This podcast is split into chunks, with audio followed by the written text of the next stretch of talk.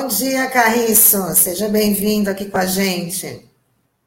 Bom dia, Tânia. Bom dia, Sandro. Bom dia, internautas e ouvintes da RBA.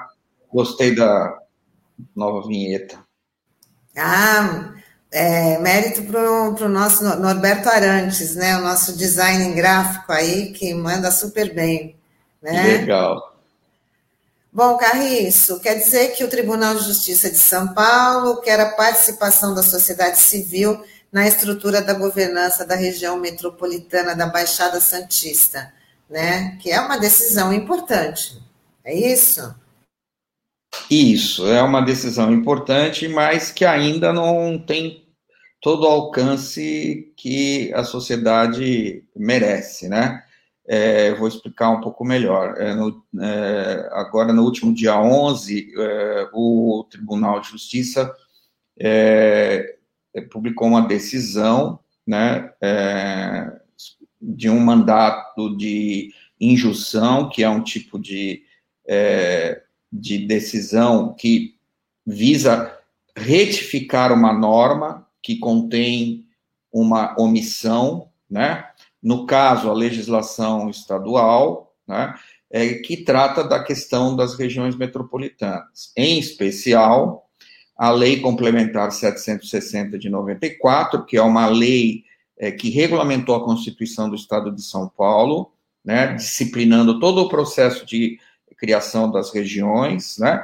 E a lei específica da Baixada Santista, que nós acabamos de comentar aqui, né, na semana é, retrasada, se não me falha a memória, que completou 25 anos de idade, né? A lei complementar 815 de 96. É, essas leis, elas é, não prevêem a participação da sociedade civil na instância é, colegiada, que no caso da Baixada é o CONDESB, né, o nosso Conselho de Desenvolvimento da Baixada, é, que é só composto por representantes das prefeituras, né, no nosso caso são os prefeitos mesmo, né, e representantes das secretarias estaduais que são é, vinculadas às funções públicas de interesse comum. Eu vou explicar um pouco melhor, né. É, a, a lei que cria a região da, da Baixada Santista, ela define alguns campos, né, de políticas públicas, né, que são o planejamento, é, o, trans, de, de, o planejamento territorial, né, o transporte, o sistema viário, a habitação, saneamento básico, meio ambiente, desenvolvimento econômico e atendimento social, né?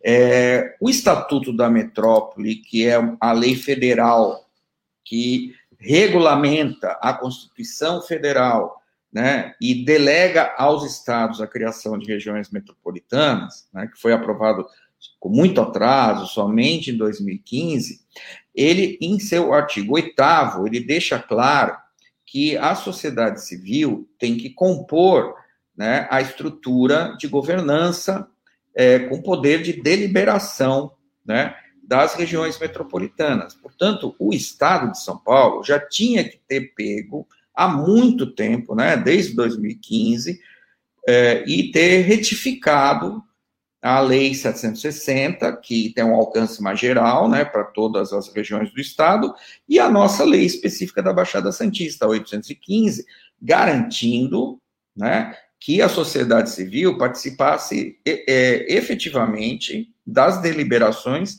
dessas funções públicas de interesse comum. Tá? A decisão do, do tribunal, né, da semana passada, ela foi muito importante e foi um avanço muito grande, né?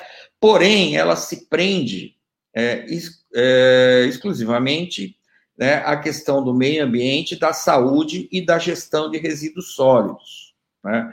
porque ela diz respeito a, ao o processo de licenciamento da usina é, de incineração na área continental de Santos, né? e sua relação com o plano regional de resíduos sólidos, em que não houve participação da sociedade civil na deliberação final do, desse plano, né?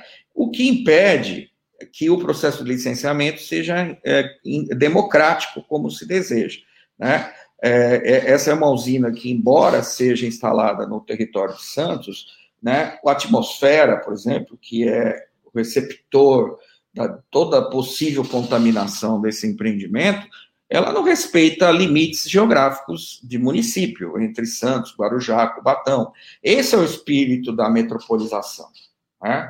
Então, é, não é possível circunscrever uma decisão desta magnitude ao licenciamento municipal apenas. Né? Portanto, quando o Estado avalia um empreendimento dessa natureza, ele tem por obrigação ouvir a região metropolitana. Né? Então, o espírito da decisão do, do Tribunal de Justiça, que é muito boa, avança bastante, é esse. Né? Mas eu acho que cabe à sociedade aqui da Baixada Santista continuar lutando e se mobilizando para ampliar essa participação na estrutura de governança para todas as funções públicas de interesse comum, né? É, a gente precisa ter representantes dos segmentos de habitação, de transportes, né, de, de, é, desenvolvimento econômico, de assistência social, enfim, para abarcar todas essas questões de dimensão é, regional. Então, é, em, em, síntese, é isso.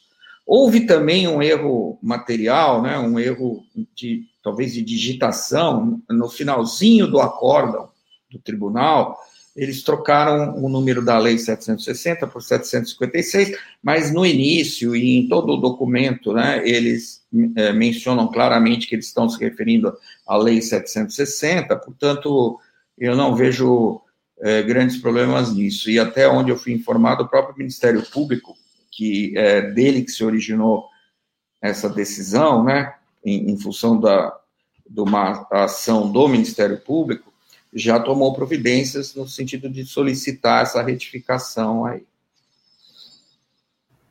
Carriço, até só um complemento aí, porque até a gente conversou aí durante a semana, né, via WhatsApp, e aí eu fiquei, é, achei estranho por que, que essa decisão só fala sobre a questão ambiental, né, sobre a questão do plano de resíduos sólidos, né, e aí eu fui entender o porquê, eu tive a oportunidade de conversar com, é, com o doutor Adriano, né, que é o promotor de justiça, e, e ele que fez essa indicação é, dessa ação aí para o, a Procuradoria Geral de Justiça, porque ele era o, o promotor responsável pelo inquérito civil que estava apurando a questão da, da usina de, de incineração, né, que estava sendo querendo ser instalada ali na área continental, né, e durante a, a leitura, né, da, da lei estadual, ele se deparou que ele não tinha a participação da sociedade civil, né, nos, no, no Condesb, né, e que isso deixou ele muito surpreso,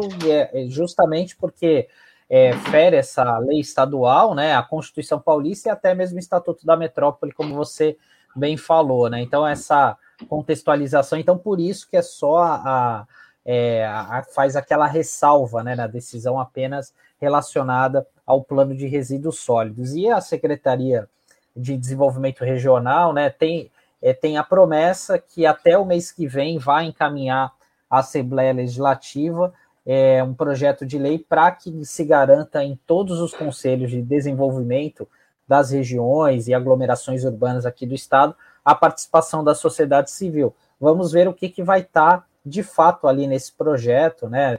Enfim, porque isso também tá, deve dar uma discussão bastante interessante ali na, na LESP. Esse é o momento da sociedade se mobilizar e pressionar a Assembleia Legislativa a garantir uma participação plena, né, uma participação que, de fato, abarque todas as funções públicas de interesse comum. Né? É, tem um pano de fundo aí, Sandro, que eu tenho ouvido, né, é, que há prefeitos né, defendendo que nessa representação né, da sociedade civil é, tenha um representante de cada município né? Ao invés de representar por segmento, por função pública de interesse comum, né? é, evidentemente que é, tem que se procurar faz, é, é, ter um espelho dos interesses dos municípios nessa, nessas representações.